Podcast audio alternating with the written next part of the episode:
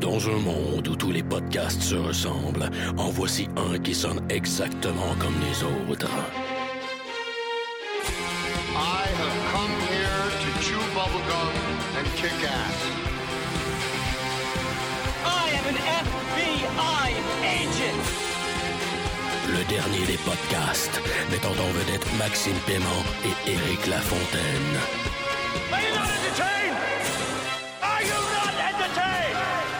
Yippee-ki-yay, motherfucker.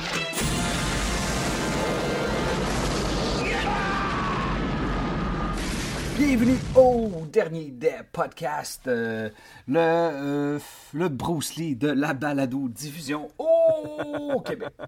Euh, Éric Lafontaine qui podcast euh, sur, sous le H2O, une fois accompagné de plus de... De qui? On dirait que je suis sous puis je bois de l'eau.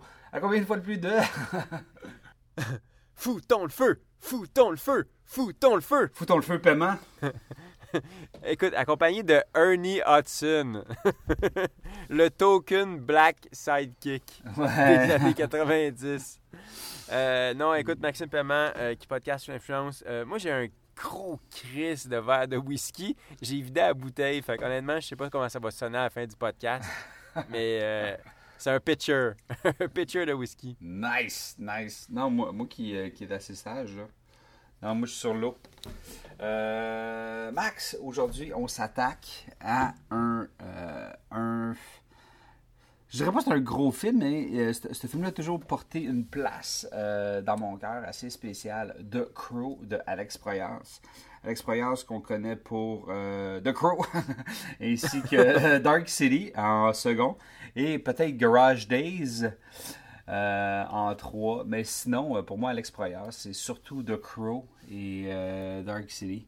Euh, il a fait un autre, euh, des petits films euh, genre iRobot, puis euh, Knowing avec euh, Nicolas Cage, mais si peu important.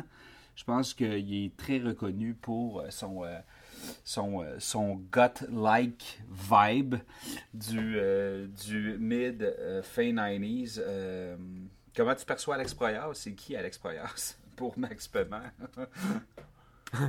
Mais c'est cool que tu commences en, en voulant attaquer directement Alex Proyas parce que je pense, moi, je pense que c'est mon sujet préféré sur, quand on veut parler de The Crow parce que Alex Proyas, quand, quand tu sais, il n'y a pas beaucoup de cinéastes de genre qui peuvent revendiquer un one-two punch comme The Crow puis Dark City pour commencer une carrière. Mhm. Quand- Quand je dis pas beaucoup, là, euh, vraiment pas beaucoup dans les cinéastes de genre, là, c'est... Puis, tu sais, ces films avaient une signature visuelle particulière. C'était comme un Tim Burton plus violent, plus geek un peu. Il faisait des maquettes de ville, puis il faisait des plans de caméra au-dessus, puis il fait, il a fait ça dans Dark City, il a fait ça dans The Crow. Il avait son style à lui, il était... J'ai l'impression que Alex Proyas, je sais pas ce qui s'est passé après Dark City, mais je me demande si The Matrix a pas fucké, aspiré tout son mojo, right? Parce que quand tu y penses, d'une certaine façon, The Matrix, c'est un peu la continuité, le prolongement de Dark City, right? Mhm. Ouais.